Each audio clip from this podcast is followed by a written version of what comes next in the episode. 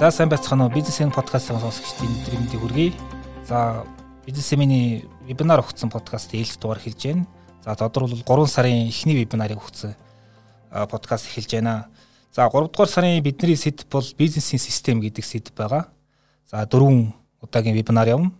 За тэгээд эхний зочин маань манай одоо хуучин зөвлөх төслийн удирдал хөгжлийн хүрээлэгийн захирал өнөр жаргал зөвлөх байна. Сайн байна уу та?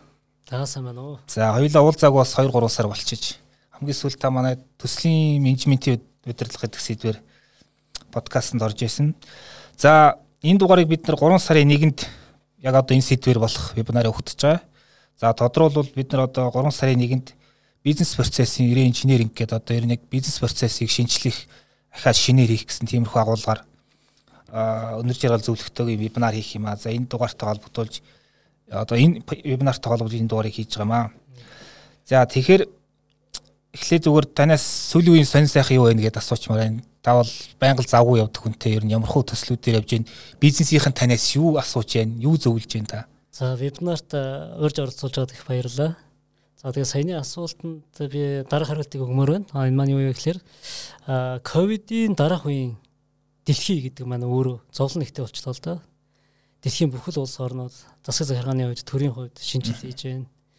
New normal гэж хэвийн нөхцөл орохын тулд хичээц гэж байна тийм ээ. Үүнтэй зэрэгцээд хүмүүсийн сонирхол хэрэгцээ бас өөрчлөгдөж байна.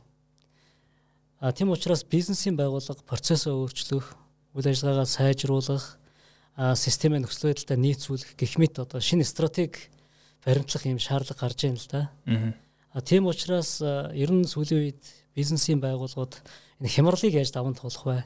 Хямралын дараах үед бид хуучин нөхцөл байдлаа хэрхэн хурдан орох вэ гэдэг ийм зүйл хүчлэгийг бол их авж байна. Тэгээд бид бүхний хувьд болохоор хямралыг давах гэж оролдох нь бол тийм зөв зүйл биш юм аа гэж бодож байгаа. Ерөөсөө л өөрчлөлтийн менежмент шууд хийх хэрэгтэй. Яагаад гэвэл дэлхийн ертөнцийн нэгэнт өөрчлөгдөж байгаа учраас компани ч гэсэн үйл ажиллагаагаа өөрчлөх хэрэгтэй. А өөрчлөлнө гэхээр процессоо өөрчлөх асуудал ярьж эхэлнэ шүү дээ тийм ээ. Тэгэхээр процессын шинжил түүнд нөлөөлөх хүчин зүйлсийг системийн хувьд авч үзэх ийм шаардлага гарч байгаа. Сүүлийн үед нэг ийм ажлууд хийж байна да. Зөв зөв. Тэгэхээр одоо зүгээр бизнесийн процесс инженеринг гэхээр яг зүгээр ойлголт талаас нь за зүгээр товчхон ярьж өгвөл ер нь яг энэ яг ямар үед голдуу хийгддгийг те яг одоо өнөөдөр яг ийм хийх шаардлага нь байна уу гэдэгтэй. Байлгүй яг уу. Одоо системийн хувьд процесс нөлөөлдөг одоо хэд хэдэн хүчин зүйл байна шүү дээ. А өнөөдөр бол макро орчны хүчин зүйл маш их нөлөөлж байна. А макро орчинд улс төрийн хувьд алсын яруу 2050 а мөн засгийн газрын одоо үйл ажиллагааны хөтөлбөр тийм ээ салбаруудын одоо шинжилэл өөрчлөлтийн талаар маш их яригдж байна. А тийм учраас энэ улс төртөө уялдаж чадсан бизнес бол хамгийн үр дүнтэй явна. Тэгэхээр өмнөх одоо процессоос илүүтэй улс төрийн мэдрэмжтэй процессын шинжилэл бол хийх хэрэгцээ шаардлага гарч байна. Аа за. За мөн эрх зүйн одоо нэлээд шинжилгүүд явагдаж байна шүү дээ. Тийм ээ. А энэ эрх зүйн шинжилэлд бол нийцж процессоо сайжруулах хэрэгтэй. А хүн ам зүй нийгэм одоо соёлын хувьд хүмүүсийн сонирхол хэрэгцээ шаардлага бол одоо их өөр болж байна. 3 жилийн өмнөх хүн тийм ээ. А 3 жилийн дараах хүн хоёр бол ялгаатай болчлоо. Тэгэхээр тэр хүн хүний сонирхол хэрэгцээ шаардлага энэ бүхэнд нийцүүлж процессоо бас уялдуул сайжруулах хэрэгцээж гарч байна тийм ээ. За мөн олон улсын туршлага харах юм бол ерөнхийдөө энэ дижитал эдийн засаг, дата анализ тийм ээ. Их өөр зүйл ярьдаг болчлаа шүү дээ бизнес хийхэд тулд. Жишээ нь Япончуудын туршлага гэж тэгэхэд бол бүгдээрээ бизнес процесс дээр өөрчлөлт хийж байна. Тийм ээ. Аа Япончууд, Солонгосчууд, Америкчууд, Европчууд ерөөсөө бүгд л олон улсын түвшинд бизнесийн байгууллагын шинжилгээ өөрчлөлийн талаар ярьж байгаа. За түн чин технологийн хувьд бол их өөр болж байна. Энэ бүхэн маань нийлээд угаасаа байгууллага бол хуучнараа байх боломжгүй юм аа. А бизнес процессоо бол сайжруулж байж гарцаа нэмэгдүүлэх юм аа. Орцоо бууруулахын төлөө ажиллах хэрэгтэй бид нар. Ерөөсөө энэ бизнесийн байгууллагууд хоёр зорилго тавьж байгаа шүү дээ. Яаж зарлаа бууруулах вэ? Буюу орцоо яаж бууруулах вэ тийм ээ? Орц буюу бүх төрлийн нөөцүүдийг хүний нөөцийг одоо яаж үр дүнтэй тийм ээ? Одоо хүний нас олдохгүй байна гэж яриад байна. Тэгвэл одоо зохицохоос арга байхгүй шүү дээ. Процессоо түүнтэй нийцүүлэхээс арга байхгүй. Япончууд ярьж штэ тийм ээ. Одоо заавал одоо 3 компани 3 нэг мэрэгжлийн 3 хүнийг ажиллах шаардлагагүй. Нэг ажилтан 3 компани яг нь адилхан хөсөлт авчиа гэх мэтээр ингээд тэр процессдоо ер нь бүгд өөрчлөлт оруулж байгаа штэ. Зөв зөв. А түүнчлэн тэр процесс маань орцоос хамаарж байгаа бол гарцаа бид нар үр дүн гэж үзэж байгаа тийм үү? Тэгвэл бид нар бүтээгдэхүүн үйлчлэгээ өрсөлдөх чадрын сайжруулах, огт өөр концепц ашиглах тийм ээ.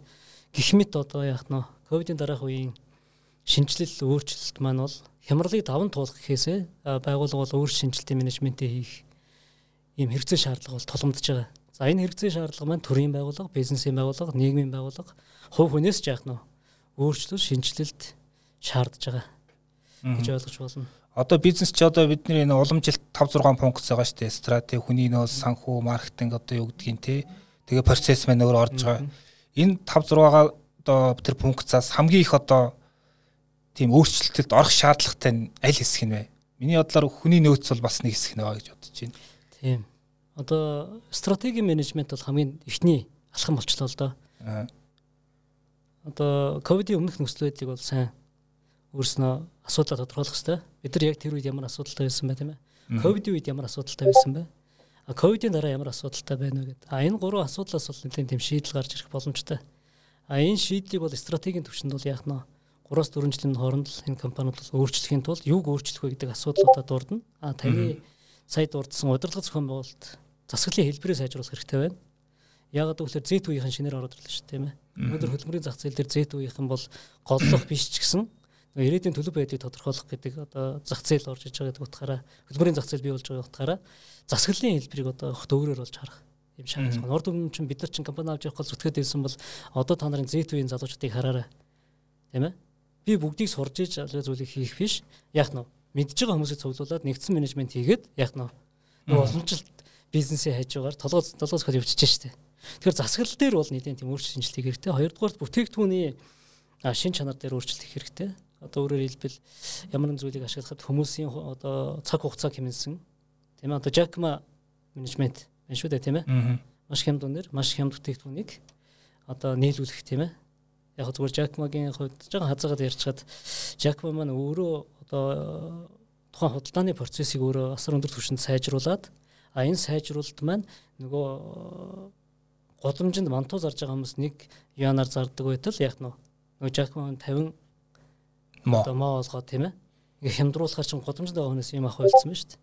А нэг үйлдвэрл хит олноор үйлдвэрлээд бүртгий буурлаад ирэхээр бусад үйлдвэрлэгч нар унж шүү дээ. А хүн өнөөдөр ингээд дэлгүүр хийсэд байх биш. Дандаа онлайн худалдаа хийгээд ирэхээр нөгөө дэлгүүрүүд маань годомжны худалдаа маань тийм үү? Үйлдвэрүүд маань өөрөө дампуурал төрөх юм аюул тулгарч байна тийм ээ. А Жакмогийн үед юу хийж чадсан бэ гэхээр процессын шинжилгээг хийж чадсан тийм ээ. Тэгэхээр үүнийг бас нийгмийн хариуцлагатай уялдуулах тийм ээ улс үндэсний зорилготой уялдуулах хэрэглэгчийн одоо хэрэгцээ өрсөлдөгчнөр хүртэл одоо нэгтгэх тийм ээ бүгдээр хамтаа хөгжих ийм процессын шинжилгээг бас бодохгүй бол сайн муу янз бүрийн жишээ бас гарч ирж байгаа байхгүй а гуравдугаарт нь хүний нөөцийн одоо сайжруулалт хийх ёстой хүмүүс маань өнөөдөр яаж яах вэ гэхээр зөвхөн уламжлалт одоо сэтгэлгээрээ явахгүйгээр тийм ээ одоо асуудлыг арай тийм шинжилсэн шин 50 гаруй менежмент шүү дээ. Эндээс одоо оновчтой авч ашиглаад ингээд явдаг тийм асуудлыг шийдэг ажилтнууд аягүй чухал болж байгаа. За мөн материалын бааз гэдэг маань заавал байшинтай, заавал барилгатай, заавал одоо томд хөрөмжтэй байхаас илүүтэй шинээр сэтг үйлдвэрлэх хүмүүс зөндөө байгаа байхгүй. А сэтгсэн тэр зүйлээ хүмүүсээр одоо яах нь үйлдвэрлүүлээд өөрийн брендийг гаргадаг тийм ээ. Тэгэхээр тэр материалыг одоо сонирхол заавал газартай хашаатай байшинтай болохоос илүүтэй илүү сэтгэлгээгээ хөгжүүлэх орчин үеийн дижитал одоо тийм ээ технологиг ашиглах тал руугаа бол илүү бас өөрчлөлтөө хийх хэрэгтэй болж байна. За мөн санхүү хөрөнгө оруулалтын хэлбэр бол өөрөө заавал банкнаас зээл авдаг мань бүр хоцорлоо шүү дээ тийм ээ. Өнөөдөр зорилго нэгтээ залуучууд нэгдээд хөрөнгө босгож чадчихээн coin ч гэх юм тийм. Одоо бид хоёр суугаад нэмэргүүл дээ. Ерөөсөө л угаасаа тэр дижитал мөнгө гэдэг бол захин мөнгө гэдэг бол одоо яах нь бидний ирээдүй болсон. Тэгэхээр энэ 4-5 жил бид одоо саяны ярьсан таны асуусан миний ярьсан чиглэлээр яах нь процесс өөрчлөх өөрчлөхөөс өөр аргагүй болж байгаа л юм чиглэлд орж. Ер нь бүгдийн гил өөрчлөх юм байна. Тэгэлгүй яах тий. Аа. Одоо ингээд таны ингээд компаниуд одоо сүүлийн зөвлөгөөгөө харж байхад яг хэрэглэгчдийн зам төлөвтэй холбоотой одоо юу гэдэг ямар сорилтууд ирж байгааг танд анзаар гэж байна. Одоо хэрэглэгчдийн зам төлөв ер нь тэд нар юу хүсээд байна? Энд дэр та юу хэлэх вэ? Одоо зүгээр ингээд бодоод үзье л да. Сая бид нар ковидын өмнө бол зүгээр энгийн байдлаар сайхан амьдарч ирсэн тийм үү?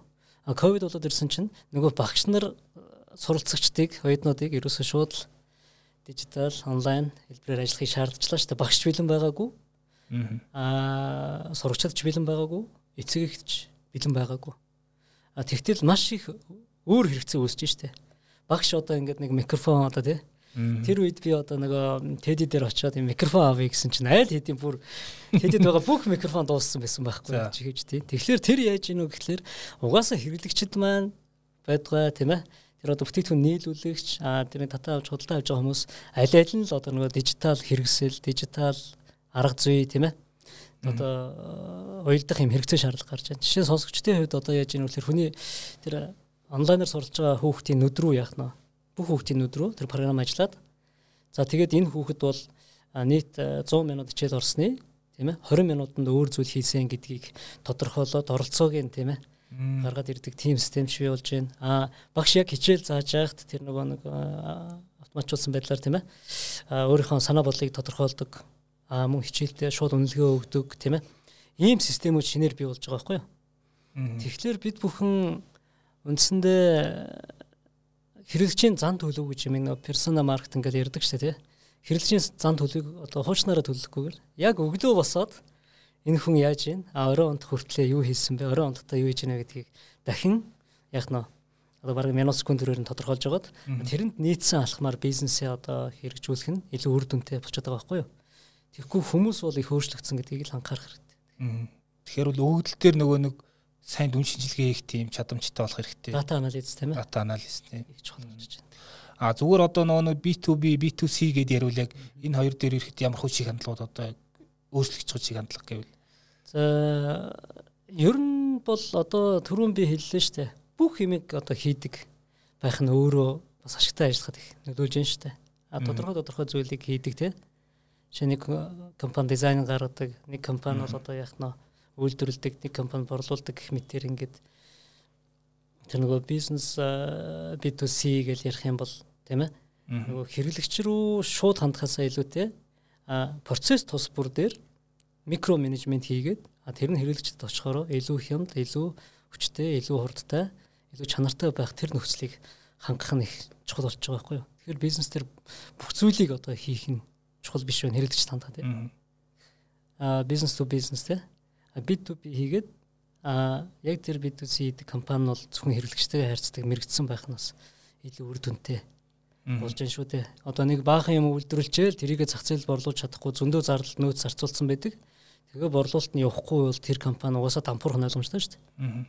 Тэгэхээр мэрэгжлийн компанид нь одоо түүхийн эдийг татаж авцрах гэх заавал өөрснөө хийгээд шаардлага.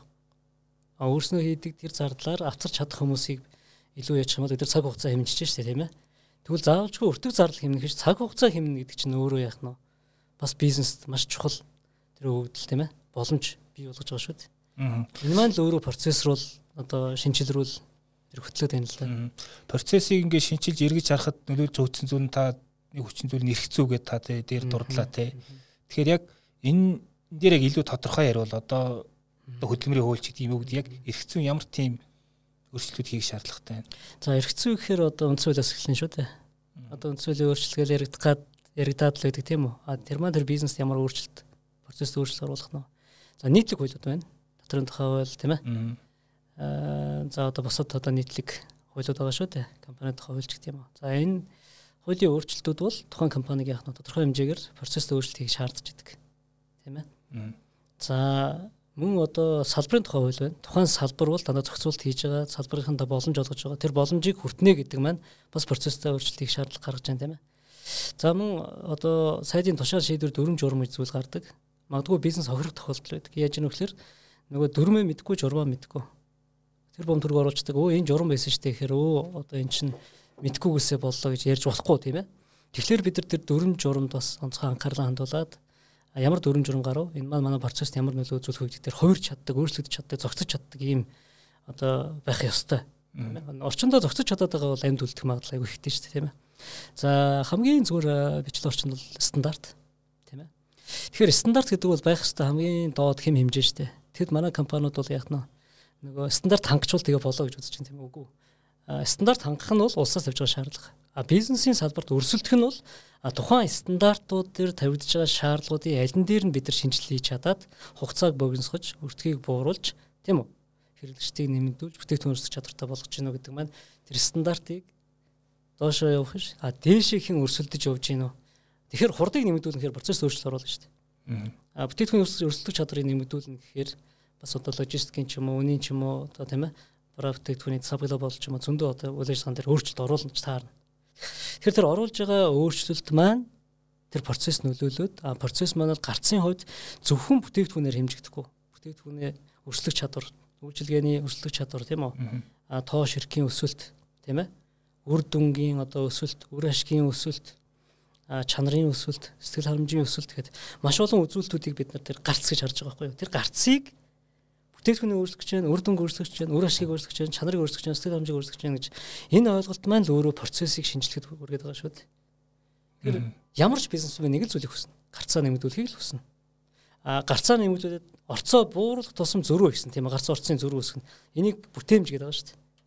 Тэгэхээр тэр бүтээмжийн төлөө л одоо бүх бизнесменүүд бол ажиллаж байгаа тийм үү?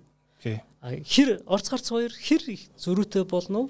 Төдий хэмжээгээр л одоо яг ашиг орж ирнэ тийм ээ. Илүү үр дүнтэй ажиллаж байна өөрөөр хэлбэл ажиллаж байгаа гэдэг л ойлголт орж ирнэ. Тэгэхээр процесс гэдгийг зөвхөн үйл үйл ажиллагаа гэж хараад хэрэггүй. Энэ бол тухайн процессыг явуулахтай холбоотой орц гарцыг удирж байгаа хэлбэр буюу менежмент гэдэг бол энэ орц гарцыг л удирдах хэлбэр. Баг орцоор их гарц гарах. Тэгэхээр бид нар эдийн засгийн төлөв байдалтай уялдуулаад эдийн засагт хэлэх юм бол орц гарцаа хоёулыг нь өсгөх хэрэгтэй байхгүй юу? Гэхдээ гарцыг ил өсгөнө. Эдийн засаг хэвэн байх юм бол бид нар баг орцоор их гарц гарна. Эдийн засаг муу одоо нэлээд муу төлөв байдал ороод ирэх юм бол агшилт бий болох юм бол орц гарцаараа хоёулын буулгана. Гэхдээ орцоо илүү болгоно.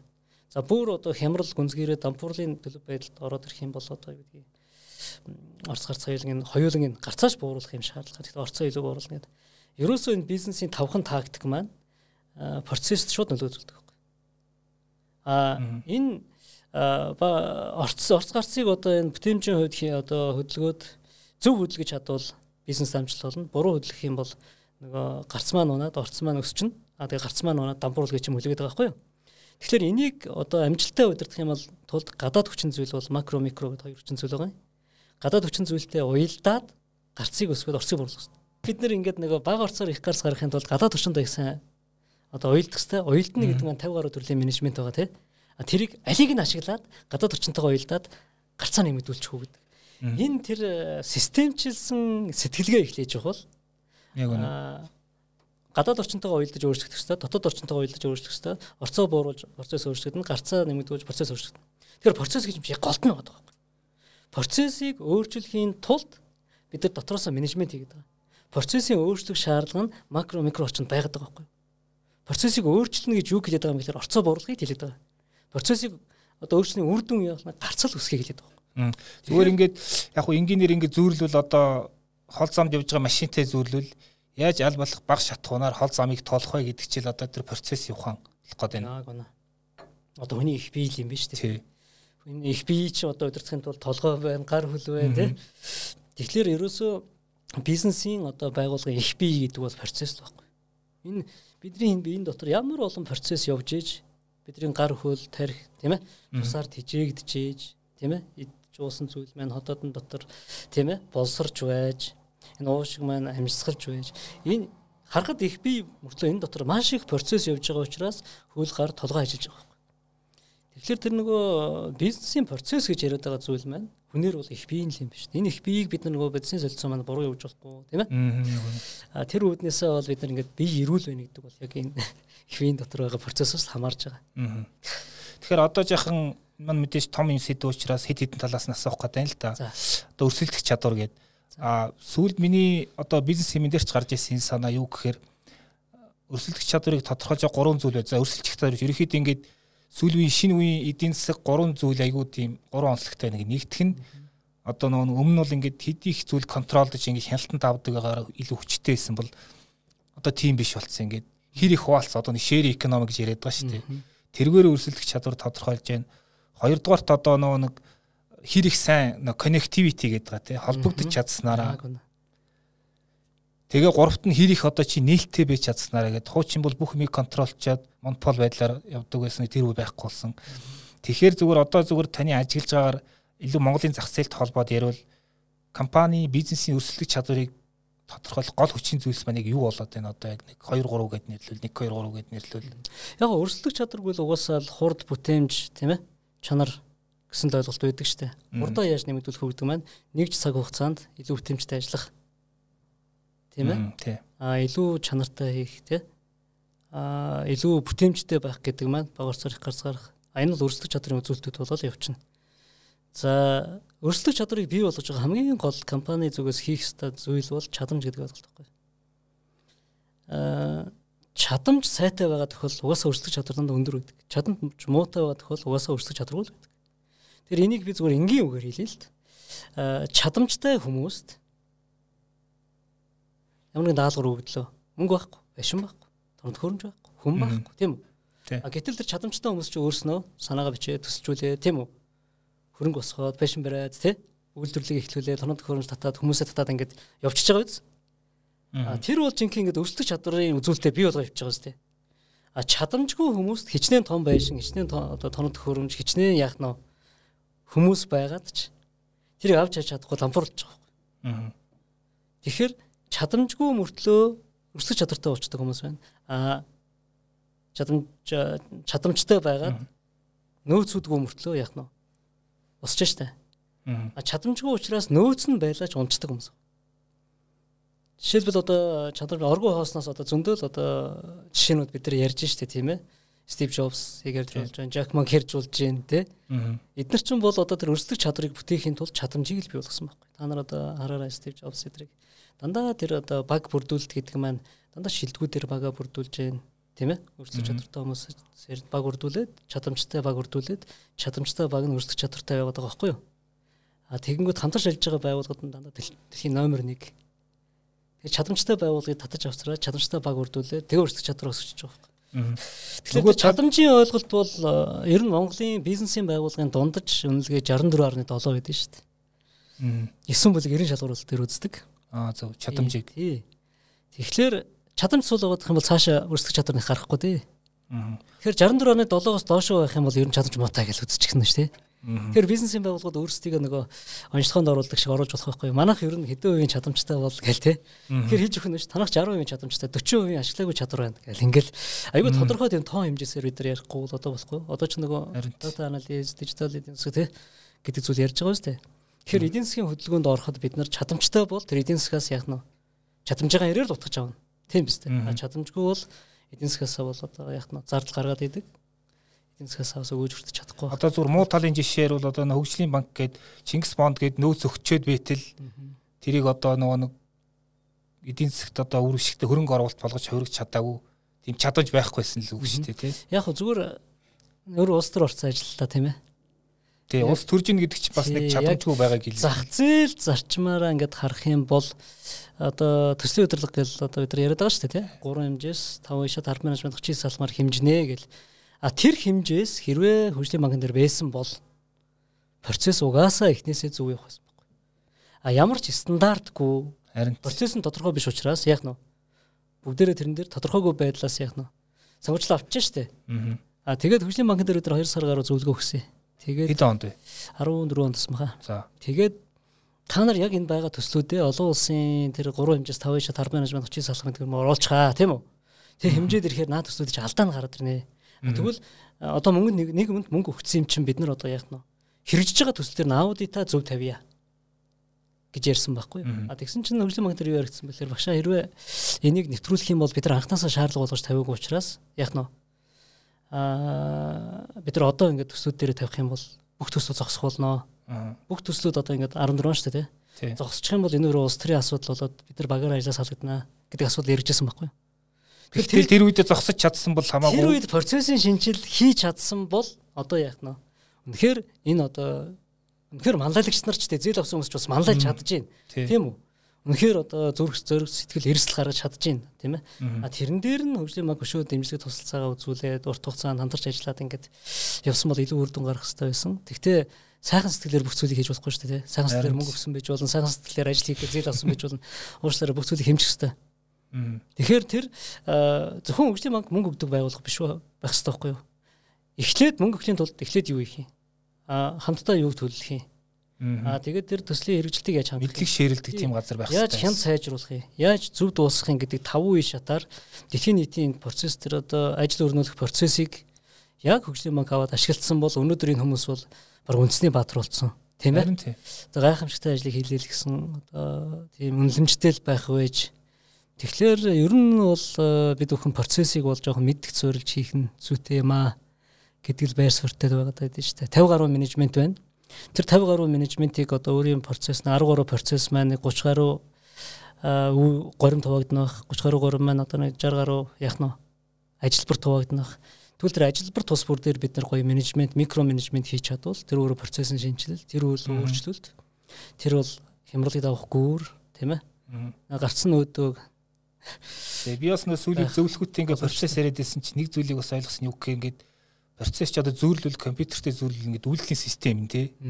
Ажлуулдаг үйлдлийн систем тий дестрал бүтэрч амар нарийн тий. Аа тэгээд тэр стандарт энэ бүгдээр орно. А тэгээд манай улс төржилт хэд ингээ вирус ороод ирэхээр тэгэл нэрээс хамгийн юм орчдөг юм байна гэсэн тийм яад байгаа. Гэтэ улс төрийг тэгж муугар хардаж болохгүй шүү дээ. Улс төрчин угаасаа сайнаар л харж тухайн үеэс тухайн үеийн хэрэгцээ шаардлага одоо угаасаа 2008 оны хямрал бий болол 2008 оноос ч хойш нөгөө нүүрс маань тийм ээ маань бас сайхан борлуулагдтал тэгэл 11 12 онд ч эдийн засаг дэлхийд байхгүй хурд аваал тий. Тэгэл тэр үед чинь одоо нөхцөл байдлаа аваад үзэх юм бол тэр ажлуудыг хийх нь зөв л байсан шүү дээ. Тэр хөгжлийн банкнд яах нь тэр э, мөнгө төвлөрүүлээл татаал зээлээл тийм үү тэрийг сайхан бизнесүүдэд хувааж өгөөл тэд нар босоод ер нь хөрөнгөтөнтэй болох ч нь л одоо их чухал шүү дээ. Ягаад гэвэл татвар төлнө, эдийн засгт янз бүрийн одоо шууд шууд асуудгаараа өгөөж өгнө тийм ээ хамгийн гол завхрал нь процессын алдаал байхгүй тийм үст. Тэгэхээр өнөөдрийн бидний нөгөө хизээ юм бэ подкаст. Вебинар маань дараагийн мегмар гарагт 19 цагаас. Аа тийм үү. Тэр 19 цагт л одоо гол юм бол үгээр ярина сте. Би чинь бас ингээд хамаагүй юм ярьж болохгүй гэдэг хадгалаад байгаа шүү дээ. Тий, тий. Угаасаа би ч гэсэн сүүлийн үед подкаст дээр вебинар хагуулгыг яг ерөөхдөө ягаад энэ сэдв маань чухал юм бэ? Ямар асуудлууд бидний ярих болохоос яг мэдээж аргачлал талаас бол бид нар вебинар дээрээ суралцж байгаа хүмүүстээ илүү дэлгэрэнгүй тийм дагуулгыг өгөн тийм ээ. А тэгэхээр зүгээр яг подкаст маань ерөөхдөө сүүлийн би нэг ийм гурван хэсэгтээ яваад байгаа. Юу гэхээр эхлээд яг тэр тухайн сэдвэрийг жаахан дэлгэрэнгүй ярьдаг хэсэг.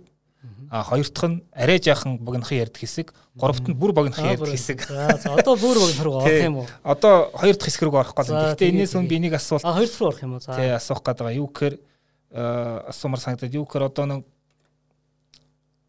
та бүхэн сая гадаад хүчин зүйлийн талаар голд баярлаа. Одоо нөө ажилчид талаас яриул те. Ажилчид юу хүсээд байна? Ажилтнууд юу хүсээд байна? Удирдлага юун дээр анхаарах хэрэгтэй ингээд а зарим нэг газрын ярьж байгаа болохоор ингээд өмнө нь бол ингээд тэр ажилтны гэр бүл гэдэг бол компани хувьд тийм үл үзэгдэх хүмүүс байсан тийм нэг тийм анхаарах шаардлагагүй байх нэг тийм нэг тэр нөхөртэй хөвгтөдтэй өнгөл одоо ингээд бүх талыг нь ахуй амьдрал мандрал эрүүл мэндэд бүх юмыг нь анхаарахгүй бол болохоо байчлаа гэд тэгээд сүүлүүдийн баруунч тэр манайч тэр ажлаас гарах нь маш ихссэн байна. Ажилчид юу үсээд байна? Одоо тэгээд би залуу байсан бол бас ажлаас гарсан дээр болох ч бодно багт. Би бас залуу байсан бол ажилд орохгүй л гэж бодно багт. Тэгээд тэрийг ажил болгогч нар юу гэж харж байгаа гэхээр энэ ажлын байранд одоо ажиллах хүмүүс ховор болж ийн гэж харж байна. Тийм үү? Энэ залуучууд байж гал гараа явчих юм гэж харж штэ тий. Тэгэхээр ер нь зөв штэ. Ягаад гэвэл урд нь энэ боловсролын тогтолцоо одоо аав ээж нар юу зэгтгүү гэхээр чи нэг боловсрол эзэмшээд ажил хөдөлмөртэй ажилтай байхаа холбоод хурдан төгсөөл ажилд ороод аав гэдэг ус одоогийн залуучууд тийм биш тий. Одоогийн залуучууд YouTube, Google тий олон мэдээлэлтэй болсон бизнесийн салбарын талаар маш их санаа болоод одоо өөрөө коннективизм гэж ярьж байна тий. А өөрсдийн бизнесээ яаж босох вэ гэдэгт бүгд анхаарч байгаа байхгүй юу? Нөхдүүд. Аа. Тий. Тэгээд бас тэр ажил дээр хэрвээ одоо өөрөө карьер хийж байна цаг хугацаанд аягүй харамж болсон шүү дээ одоогийн залуучууд. Би одоо энд ингэж байх юм бол одоо цаашаа одоо өсч хөгжихгүй юм байна тийм үү? Карьер хийж чадахгүй мэнэ гэж бодвол шууд гараа явчихдаг. Ийм болохоор тэгвэл одоо ажиллагч нар маань яаж одоо тактик ашиглах уу? Тийм яаж та ямар тактик ашиглах вэ? Тэр талантуудыг яаж түүж авах вэ? Тэгэхээр би сая хэлж штэ бүх зүйлийг тэр бизнес хийгээд байх нь гол шээ тийм үү?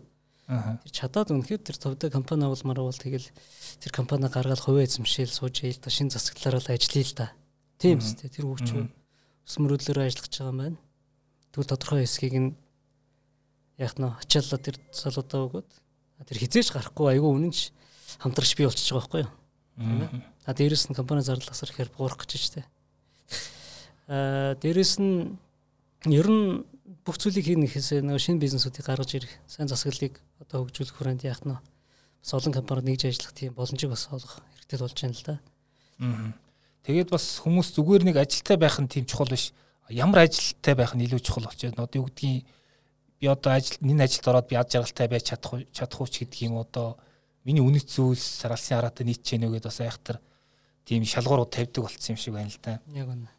За а тэгэхээр бас зүгээр нэг зүйл тодорхой одоо вебинартай холбоотой асуухад а одоо эх 7 хоногийн мямар гарагт болох вебинараар заах гол зүйлээ та зүгээр товчхон ярил.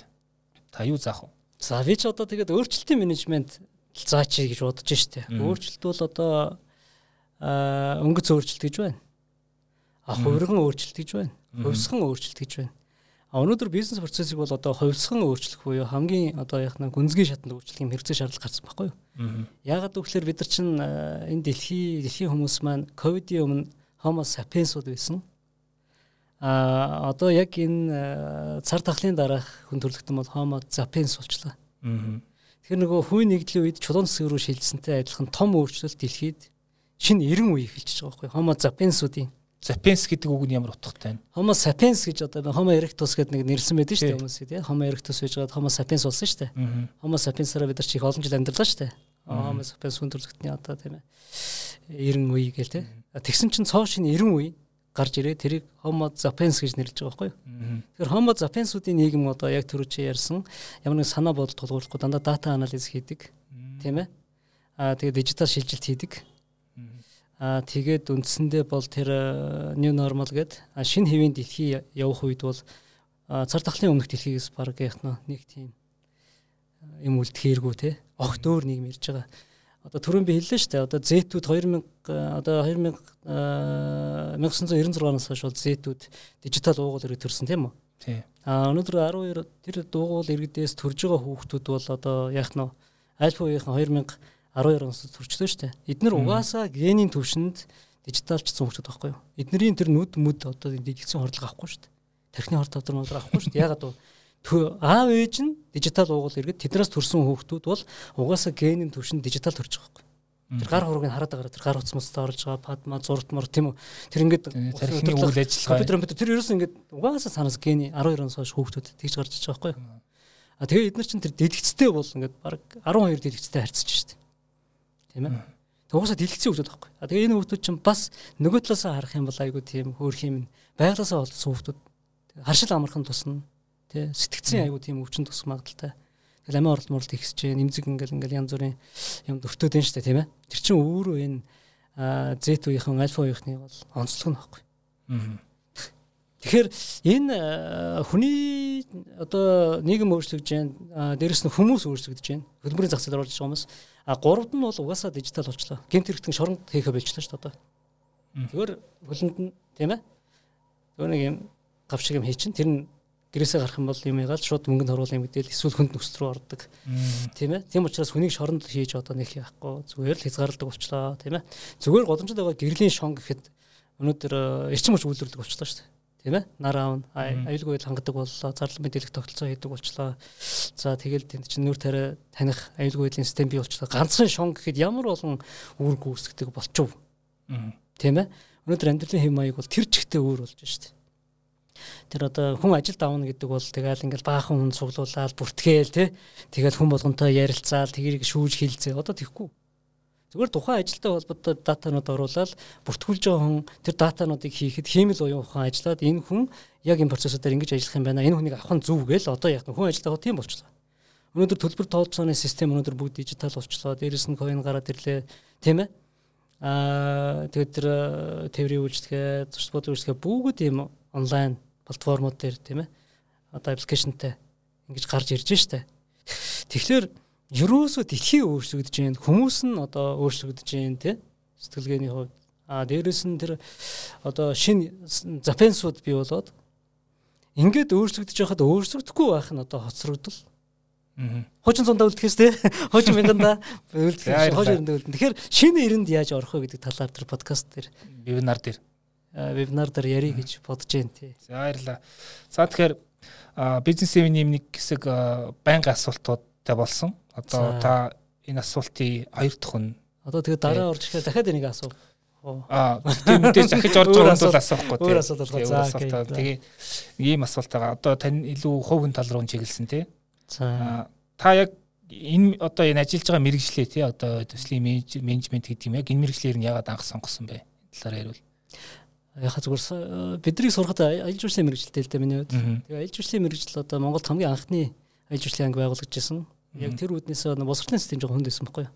Яг аялал жуулчлал энэ бизнесийг яаж авч үзэх вэ гэдэг. Чи нь дээд сургууль анх заажсэн байхгүй юу? Тэгээд тэр анги нэг сонирхолтой. Тэгээд орсон. А тэгээд яавал илүү мэдлэг эзэмших вэ гэдэг. Тэгээд дэд үтсэн яам дээр оюун дарга дээр анх очиж юм байна. Тэгээд яг энэ зах зээлийн нийгэмд яаж энэ бизнесийг хийх вэ, айлж ууршил ер нь би яг төсөл гэж үг ойлгох вэ, бодлогын бичгээр гэж үг ойлгох вэ, стратеги яаж хийдэг вэ те. Тэр бүх зүйлийг бол мань хүн одоо ярьж өгч ирсэн. Тэр утгаа ажилтнууд нь хэлж ярьж өгч ирсэн, тийм ээ. Аа тэр маань өөрөө одоогийн миний нэг стратегийн зөвлөгөө өгөх, тийм ээ. Төсөл өгөх. Энэ бол ажилд бол их нөлөөлсөн суурийг тавьж өгсөн, чиглүүлсэн гэж ойлгож болно. Тэгэхээр э, дэд үтсэн яам дээр хэрэгжиж байгаа тухайн үеийн тэр олон төслүүд бол JICA тасис бол яах нь яг гардаж одоо тэр төслүүд дээр ажилладаг байсан. А тэрийг анх сонсоод тэр цаасын зөөгөөд тэр э, бодлогын бичгээр нь хевлээд тийм үү? Ингээд зогсож байхад бол ерөөсөө менежмент гэдэг бол маш сонирхолтой зүйл юм байна гэж анх одоо ер нь дурлж исэн шүү дээ тий. Аа. За баярлалаа. Тэгэхээр таны хийдэг ажлын одоо хамгийн таалагддаг зүйл тэр бахархдах зүйл нь яг юу гэж та хэлэх вэ? Ер нь одоо яг зөвлөх үйлчлэг гэж зүйлийг байнгын сайжруулалт хийж байгаа байхгүй юу? Жишээлбэл одоо юу гэдгийг 10 20 жилийн өмнө хийжсэн төлөвлөгөө, 10 жилийн өмнө хийжсэн төлөвлөгөө, одоо хийжсэн төлөвлөгөө бол газар тэнгэр шиг ялгаатай байхгүй юу? Урд өмнө их тийм цаас үйлдвэрлэг байсан байна, тийм ээ дараа нэг санаа бодол тулгуурлаг байсан байна. А одоо бол яаж яах вэ гэхээр яг энэ нөгөө дижитал эденс гэдэгтэй адилхан өнөөдөр бид нэр одоо тухайн байгууллагыг хөгжүүлэхийн тулд 20 үндсэн ойлголтыг 60 сараар тодорхойлоод яг өнөөдөр захирлын гарч байгаа шийдвэр 60 сарын дараа байгууллагыг ямар төвшөнд өөдрөгөр үзвэл утрангууд ямар төвшөнд хүрэх вэ гэдгийг тооцоож гаргаж ирээдүйг одоо олж харж байгаа нэг сонирхолтой. Тэгэхээр нөгөө лам бөөнөр ирээдүйг айгуугаа ингээл хэлдэг штэ тий. Тэгсэн чинь бид нар одоо тэр ажлыг хийдэг болсон байгаа байхгүй 10 жилийн дараа 5 жилийн дараа тэгвэл их сайн мэн гэд. Одоо бид нар ингээд дата дээр суурлаад тийм ээ. Тэгээд дижитал хэлбэрээр тодорхойлоод програмчлал ашиглаад тий. Таны өнөөдрийн шийдвэр таны компаниг ийм түвшинд хүргэх юм байна гэдгийг 60 сар буюу 5 жилийн дараа олж харж хилдэг болж байгаа нь одоо яг бахархмаар зүйл байгаа байхгүй. Тэгвэл таны бизнесийн алсын хараа одоо үнэт зүйлс гэж ивэл яг дүгж тодорхойлгоо одоо энэ хийж байгаа ажил яг ерхэд нь. Тэгээ ер нь бол зүгээр миний хувьд нэг 5 э, сайхан бүтээл гаргая л гэж боддог. Аа. Тий. Тэр 5 сайхан бүтээл маань бол энэ насны бас нэг Аа. Тэр 50 менежмент судалж үзсэн нэг хүний хувьд тийм ээ. Аа дээрэс нь одоо санхүүгийн суулгаар гайл дотор газрын харилцаа уул уурхай гэж бүхэл салбарт төрийн байгууллагууд стратеги гин зөвлөгөө өгчсэн байна. Аа маш олон одоо групп стартап компаниуд зөвлөгөө өгчсэн тийм ээ. Аа энэ туршлагаа бас нэгтгэхэд нэг удирдхан ухаан гэж ном гаргасан байгаа. За тэгээ ажлын ухаан гэж бас хоёр дахь ном, гурав дахь ном нь бол үндэсний ухаан гэж ном гаргасан. Одоо гаргаж байна тийм ээ. За мөн сэтгэлгээний төр засах ухаан гэдэг тав ном ер нь гаргачихвал. За ерөнхийдөө энэ бол одоо төмөнд бас хэрэгтэй сайж болох юм байна гэж мөрөөдөж бас зүтгэж байгаа. Тэгвэл таны одоо хамгийн амжилттай болсон төсөл одоо ингэж гоё өрт чи ингэж сэтгэл дулаан явдаг те. Тим төсөл гэвэл яг тэр төслөөр яг ямар асуудлыг тэр хэрэглэж байна? Ер нь олон төслүүд байна л да маш олон төслүүд. За яг зүгээр анхны төслүүдээс гэх юм бол одоо манай MI олон улсын дэд сургууль байгаа. Одоо 22 23 24 тэл залууч. Энэ офицертэй дүмэн те. Аа үнэхээр олон улсаас мөнгө босгоод тийм ээ ерөнхийлөгчдөр ороо танилцуулга хийгээд төслөө босгоод зөв сангийн үйл ажиллагаа барилга барих дэлхийн 8 үндэст нэгдэж ажиллах Монгол туурагтныхаа оюутнуудыг нэгтгэх тэдгээр оюутнуудаа авч яваад одоо Америкт тийм ээ туршлага судлуулах, Солонгост одоо туршлага судлуулах гэх мэт одоо олон сайхан ажлыг хийгээд одоо өргөжөөд ингэ явж байгаад нь бол сэтгэл ханамжтай. Чи одоо нэг сургууль техник мэрэгжлийн сургууль маягийн тийм биотехнологийн гэдэг дизайны гэх мэт одоо бас эрэлт хэрэгцээтэй Ингээд байдаг. Гоё ажил. За ер нь олон төсөл одоо тэгэл ам алах юм бол ерөнхийдөө ярмаар л байна л да. Зөв зөв. Таны ажилд хамгийн одоо тусалдаг зуршил одоо таны өөрийгөө хөгжүүлэхэд тусалдаг тийм зуршил гэвэл. Яг хөө зүгээр олон зуршил байна штэ. Хамгийн гол нь яг ингээд нөгөө хийж байгаа ажилдаа бүрэн яг сэтгэлээ өгчөж байгаа байхгүй юу. Бараг хоол идэж явахдаа ч бодож идэг тий. Хүмүүс болохоор ингэж боддог байхгүй юу? Өнөрөө багш ингээд ирээд бидэрт 3 цаг зөвлөө явуулчлаа гэж боддог. Гэвч тэр 3 цаг зөвлөхийн тулд 30 өдөр бодож байгаа байхгүй юу? Тийм үстэй. Тий. 30 өдөр бодож иж тэр 3 цагийн зөвлөгөө бол яг пад гэл тусах хэрэгтэй. Гэтэл баг тэр зуршил болцсон зүйл нь баг шүн ингэ зүүдэлж байгаа. Зүүдэнд одоо нэг зүүдлийн мэдлэгж бодохгүй. Шүн зүүдэнд ороод ирж байгаа байхгүй. Наатаа ингэ шийдчихээ чи гэл тий. Тэр яаж бөхлөр нөгөө ухамсар төртлээ бодож шинжилж тий. Аа дата байна шүү дээ. Аа тэгээд шүнгүй наад салбар нь өөр юм 10 зорилттой юм байна. Наад компани өөрөө 5 жилээр хөгжих гээд байна. Тэгвэл наатан дээр матер зүүцгээд ингээд ингээд тодорхойлоод наатаа цаг хугацаанд оруулчаач гээд ингээд шүнжин зүүдлэнгүүд зүгээр босч ирэл гэлцоодод бичэн штэ шин. Тэгэл унтаад өглөө босоход ингээд айгуу гоё те. Тэгэхээр бүх зүйлийг тэгж хийнэж зүүдэлж хийн гэж байхад тэр чинь нөгөө зуршил гэдэг маань зүүдэлж хийн гэдэг нэлээд гүнзгий төвшөнд очсон шин. Яг хийх гэж байгаа зүйл рүүгээл бүр ингээд бүрэн анхаарлаа хандуулаад төвлөрөөд аа ер нь бол одоо юу гэдгийг вакуум орчинд очиж байгаа байхгүй. А тэр бол нэг сайн зуршил байна. Хоёрдугаарт бол тэмдэглэх тийм ээ. Та тэр ингээл ярьж хахад би өөрөө ярьж хахад баг пад гэж санаа орж байгаа. Өөрөө Мадгүй та асуулт асуухад нэрээ пад гээл те. Ер нь ингээд бодоход өдөрт ингээд нэг 5 бараг зарим нь 50 50 гаруй чсын санаа гарч мадгүй 5 чсын санаа гарч хамгийн гол нь яг шин санаа орж ирэхэд шууд тэмдэглэж авахгүй бол минутын дараа мартсан. Самхардаг хэрэг. Тий, юу ч бодож ялаа бөөмд. Тэгээ одоо ингээд би нөгөө багийнханд ингээд үзүүлдэг байхгүй. Та нар би тэгтэн нэг гар утсыг хардаа гэх тийм. Чи ингээд дэвтэр байгаа шүү дээ. Ингээд харуулгууд ингээд мас шиг санаанд байгаа. Тэгэд ингээд завтаа үедээ бас тэр санаануудаа ингээд ингээд чинь нэр гоё санаа шүү дээ тий. Бас их э, тэр тэмдэглэж авах нь бас чухал. А гурав дахь зуршил бол ямар нэгэн зүйлийг бодсон бол өөрөөхөө бод хийх нь бол чухал биш. Энийг хэн илүү яг энийг сайн хийжсэн болоо гэх тийм ээ. А тэр хамгийн сайн хийжсэн хүн дээр бенчмарк хийх нэг чухал байхгүй юу? Тэр хүн угаасаа тэр төвшөнд хүрсэн. Тэгвэл энийг яаж сайн хийх вэ гэдгийг бодох юм бол угаасаа л дэвшилтэд төвшөнд хүрчин тийм ээ. Тэгэхээр тэр э, сэтгэлээ өгөх, тэмдэглэх номер 1 өрсөлдөгчтэй уух тийм үү? Энэ гурав бол ерөнхийдөө үндсэндээ бол гоё зөвлөгөө байна. Их сайн явчих боломжтой. Тэгвэл таны амьдралдаа авч ирсэн хамгийн сайхан зөвлөгөө гэвэл одоо хэн нэгний хэлсэн магадгүй та өөрөө олж авсан ч юм уу? Аа ер нь хамгийн гол зөвлөгөө бол нөгөө том зорилготой бай гэдэг л тэр зөвлөгөө байхгүй юу? А хүн амьдралдаа жижиг зорилго тавьчихаар бэрхшээл гараад ирнэ. Дахиад за боли энэ миний зорилго биш мэн. Дахиад зорилго тавилаа. Дахиад бэрхшээл гараад байна. Тийм шүү. Тэгээ ингэсээр нас явчихдаг гинэ. А тийм учраас том зорилго тавьчвал тэр бэрхшээл наадад аюу жижигхэн болж харагддаг. Тэр бэрхшээлийг даван туулах аюу зориг боломж орж идэг. А том зорилгод явах тусам оролцогч салууд их орж ирнэ. Зөв зөв. Тантай адилхан санаатай юм байна. Хамтруул яасан. Таны санаа их таалагдлаа бид дэмжмээр байна. Таны санаа одоо зорилго таалагдж байна. Тийм учраас би хөрөнгө оруулъя гэх тээ А зөвхөн жижиг өөрийн амьдралд нийцсэн зорилготой бол хинч хөрөнгө оруулахгүй, хинч дэмжихгүй, хинч хамтрахгүй. Яг та өөртөө зориулсан зорилго тавьж байна. А тодорхой нийгмийн асуудлыг шийдвэрлэнэ гэсэн том зорилго тавьжуулж чадах юм бол бүхэн хамтарна. Хэрэглэгчд бий болно, өрсөлдөгчд бий болно, дэмжигчд бий болно, тий? Тэгээ тэр олон хүний оролцоотой вин вин зарчмаар явж чадах юм бол тэр бол хамгийн сайн. Аа. Тэгэхээр бол том сэтгэгээрээ гэдэг том зорилготой байх. Энэ том зорилготой байх нэг ч. За мэрэгжлийн болон хувь хүний ур чадвар хөгжүүлэхэд тусалсан номнууд бол одоо нэг нэг ном эсвэл нэг нэг автор нэрлсэн ч бол. Оо одоо миний хувьд болохоор анх одоо чон корпорацид ажилд орсон. Тэгээ яг ингээд тэр корпорацийн түвшинд яаж ажиллах вэ гэдгийг мэдэхгүй байсан. Тэгээ шуруулга нээсэн хамгийн анхны ном бол манай шуур багшийн. За тэр байгууллагын хөгжлийн талаарх ном байсан. Тэнд баг өгүүлбэр байхгүй. Ерөөсөө байгууллагыг салбарыг яаж удирдах талаар дандаа тийм схемүүд байсан байхгүй? За. Тэгээд тэр схемүүдийг хараад за энэ схемийг энэ компанид хэрэгжүүлээд үзье. Энэ схемийг хэрэгжүүлээд үзье гэж явсаар байгаа тэр ном дууссан байхгүй юу? За. Тэгээ би олон жилийн дараа шуурга багш дээр очиод танихгүй штэ. Гэхдээ би таны номыг одоо олон жил уншлаа. Одоо таны үгийг нэг сонсох боломж бий юу гэд. Тэгээд одоо удирдлагын активд суралцахыг зөвлөдөөд. Тэгээ активд одоо үгийн сонсоол ингээд одоо хүртэл явж байгаа. Багштайгаа тийм тэр э, шур багшийн маань тэр одоо ном бол их чухал чиглүүлэг болсон. Таны утсан дээр ашигладаг хамгийн их ашигладаг гурван аппликейшн. За банкны аппликейшнээс өөр. Яг банкных гэж хэлэх гэж байгаа ч тийм. Хүн болгон тэгж хэлэх юм шиг байлээ. Тий. За хамгийн нэгдүгürt бол одоо 50M гэж аппликейшн байна. За энэ 50M аппликейшн болохоор одоо үндсэндээ аа 50 менежментийг яаж амьдралд нэвтрүүлэх вэ гэдэг ийм аппликейшн байгаад байгаа. За мөн одоо Mentimeter гэдэг одоо нөгөө би хүмүүс зөвлөгөө өгөөд буцаагаад одоо яах нь аа тэрнийхээ үр дүн харцдаг. Аа. Бас ийм аппликейшн байна. За одоо тэгээд нөгөө олон аппликейшн санаанд орхон. За мөн одоо нөгөө бие эрүүл мэнд алхалт тий. Тийг бас хэмждэг ийм аппликейшнуд бол. Аа. Та өөрийнхөө 20 настайд эргэж очивол эргэж очивол өөртөө юу зөвлөх вэ? Би 20 настай яваад очих юм бол хамгийн түрүүлж юу хийх вэ гэвэл аа үндсэндээ тэр амьдралын төлөвлөгөө гэж юмыг боловсруулна. Би ямар боловсрал эзэмших вэ тийм ээ?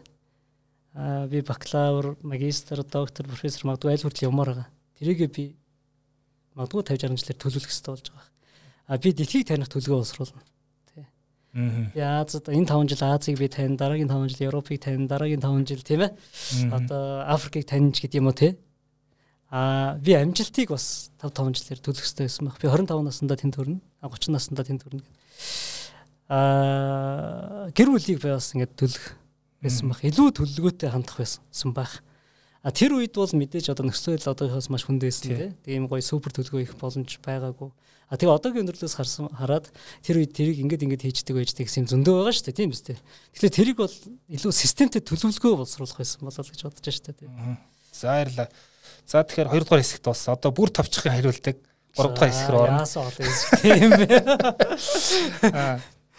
А энэ болохоор Марсель Пруст гээд 19 дэх зуунд амьдарч исэн зохиолч байсан та сонссон баг тий. Алдуул цагийн ирэлт гэдэг номны зохиогч Арманы.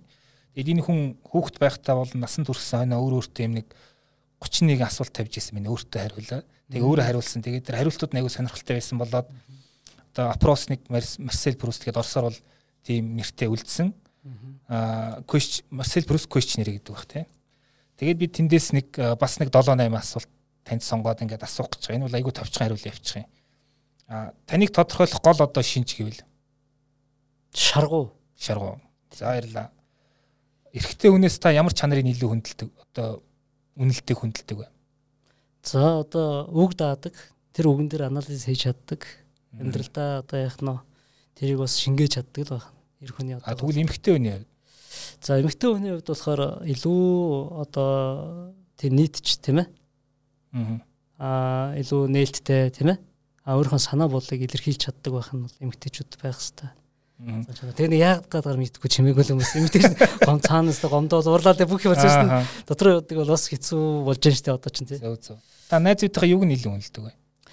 Найзуудынхаа хамтарч чанарыг л хамтарч чадах гэж хол байна да. Таны тэгвэл гол дутагдал гэвэл юу вэ? За гол дутагдал маань одоо тэгэл нэг зүйл рүү ингээл хандуулчвал баг бүх зүйлийг орхидуулах хан өөрөө яах нь баг нэг хүмүүсийг заримдаа гомдоох ч үе байна шүү дээ тий. Зөв зөв. Таны хамгийн их үзий яддаг зүйл. За хамгийн их үзий яддаг зүйл маань тэр нөгөө нийгмийн сайн сайхны эсрэг байх. Тэр юм. Аа. Чөлөө цагаар хийх дуртай зүйл. За чөлөө цагаар бол аялна да. Сайхан тавхин да. За за. Машинаар мороор. Машинаар Станы харсан зүгрүүгээл тавьсан да. Өстө хөрий гэсэн зүгрүүгээл хөрөндөө тий. Зөв зөв. За одоо яг э, түүхэн хүмүүсээс хамгийн их одоо бас ингээд үз ядаг ч юм уу их дургуй хүрдэг одоо тий хүмүүс гитлэр гэж жишээ ярьдаг штэ тийм хүмүүс үл амьд болон одоо өнгөрсөн айл алинч байж байна. За ер нь бол одоо зан назаргай бол өөрөө тийм оюун ухааны сэтгэл хамгийн одоо үгүй яддаг дургуй хүмүүс хэл түүхэн хүмүүс. Бүр дургуй хүнээ хэлэх юм уу? Дургуй хүнээ. За одоо тийм ч хүн хэнийгч гэж хэлэх үү те алгасъя да. А та ингээд эзэмшихийг хүсдэг. Тэгтээ ингээд ямар ч боломжгүй тийм авэс гэвэл одоо зургийг ивч яагаад чаддгүй хүмүүс эдэлтэй. Одоо тэр дуулах тал дээр л одоо их явдалтай хүн шүү дээ. Аа. Тий. Найранд орвол асуудалтай юм байна тий. Асуудалтай. За нөгөө төмнийхэн донд хордоо орж аваад явхаа бод шүү дээ.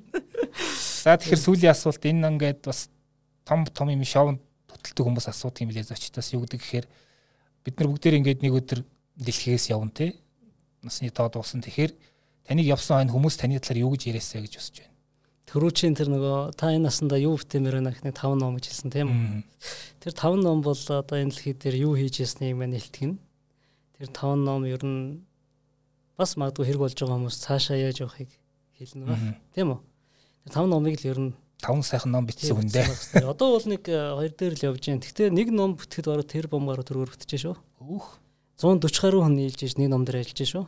Өөрөө энэ чинь үүлэн технологийн технологитой, галеретай, симфонтой. Аа. Тэгээд зүгээр ч нэг ном биш. VR-тай, VR-тай тий. Өөрөө эн чинь бас нэлээд тийм том бүтээл. Одоо энэ ном чинь гарахын тулд урагшаага 2500 жил бид нар зөрчилдөөний менежмент сэдвээр судалж байна. Өөрчлөлтийн менежмент судалж байна брэнд менежмент нөгөө 50 менежментийг өнгөрсөн 2500 жилд яаж хийсэн бэ гэдгийг судалж байгаа байхгүй. Аа сэтгэлгээний ухаан гэхэд одоо бид нар хийдийн хамбал амнартай сууж хийж байна. Стратеги менежмент гэдэг тэгэхэд ганжуур данжуур тийм ээ. Эрсдлийн менежмент гэхэд нэг шинэ 15 дон шуулдаг ном ямар утга учиртай жилээд авдаг гэж ярьдаг шүү дээ тий. Тэгээд тэр одоо зөрчилдөөн гэдгийг буддын ухаан юу гэж үзэж байна. А Библиэд юу гэж юм тийм ээ? За одоо бусад одоо күнз нагарч байна эртний грекийн сурвалжуудад зөрчилдөөнийг юу гэж үзэж байна? Монгол аав зөрчилдөөнийг юу гэж ойлгох хэрэгтэй юм бэ гэдэг. Одоо ер нь аавын ухаан бас их дутагдаад байна шүү дээ. Тэр гараа угаа, хөлөө угаа, тэр аягаа угаа, ээжийнхээ өгнөлөөр хичээлээ тараа шууд эн чинь аавын үг биш, ээжийн үг шүү дээ. Аав бол өөрөө том философитой байх хэрэгтэй. Тэгэхээр одоо бид нар аав нарыг сайн бэлдэх юм бол улсын хурл бол их сайхан аав нар цуглаж их сайн философитой бодлого ярьж ингэ суун. Одоо улсын хурл дээр дандаа ээжийн үг яриад байна шүү дээ. Тэгэхээр тэр сэтгэлгээ нь одоо сэтгэлгээний ухаан гэж ном гарна гэдэг маань өөрөө одоо гандын эдийн бүх номыг одоо нэг гадааны гэдэг ном байгаа шүү дээ. Тэр дээрээ судлаад яг менежментээ уялдуулаад ингээд судалгааны ажил явуулж байна. А төр засах ухаан гэл тэгэхээр одоо яг Монгол төр ямар бодлогоор явах ёстой юм бэ? 50 менежментээр ямар микро менежмент ашиглах юм бэ гэдэг. Ингээд нэг айхтар том ажил. Ирлактрийн баг, судалгааны баг, орчуулгын баг, одоо технологийн баг гэл одоо 140 гаруй хүн л нэг ном дээрх ажиллаж штэ. Энэ одоо нээлт нэг Шангрила дээр болж जैन топ 100 эрдэнд топ 100 захирал хилцүүлэг хийж जैन. Нэг ном нь гарахад төрийн ордонд 700 шийдвэр гаргаж судалж хилцлээ тийм ээ. Тэгээ тэр зүгээр ном гаргачих биш. Үнэхээр сууртай үндснээрээ усны дагаад явчих. Бас нэг уншдаг. Нэг ийм л ном бүтээг. За баярлалаа. За амжилт хүсье танд. За халуураад ах юм аа. Уулныг товчхон хариулах хэрэгтэй гэсэн шүү дээ. Аа зүгээр зүгээр сүүлийн асуулт юм чи тээ. За ингээ бизнес юм подкастын дугаарыг дүрээд өндөрлж байна. За бид нар 3 сарын 1-нд бизнес процесс 90 инженеринг буюу одоо процессыг яаж дахин шинжлэх вэ гэдэг тал дээр дүнж жаргал зөвлөх маань детальс аргачлал талаас нь заах болно. А мянгаар гарагийн 19 цагаас вебинартаа та бүхэн идэвхтэй оролцоорой. За баярлалаа. За тэгээ вебинар бүртгэрийг өсвөл энэ бичлэгийн доор явж байгаа линкээр бүртгэж болно шүү.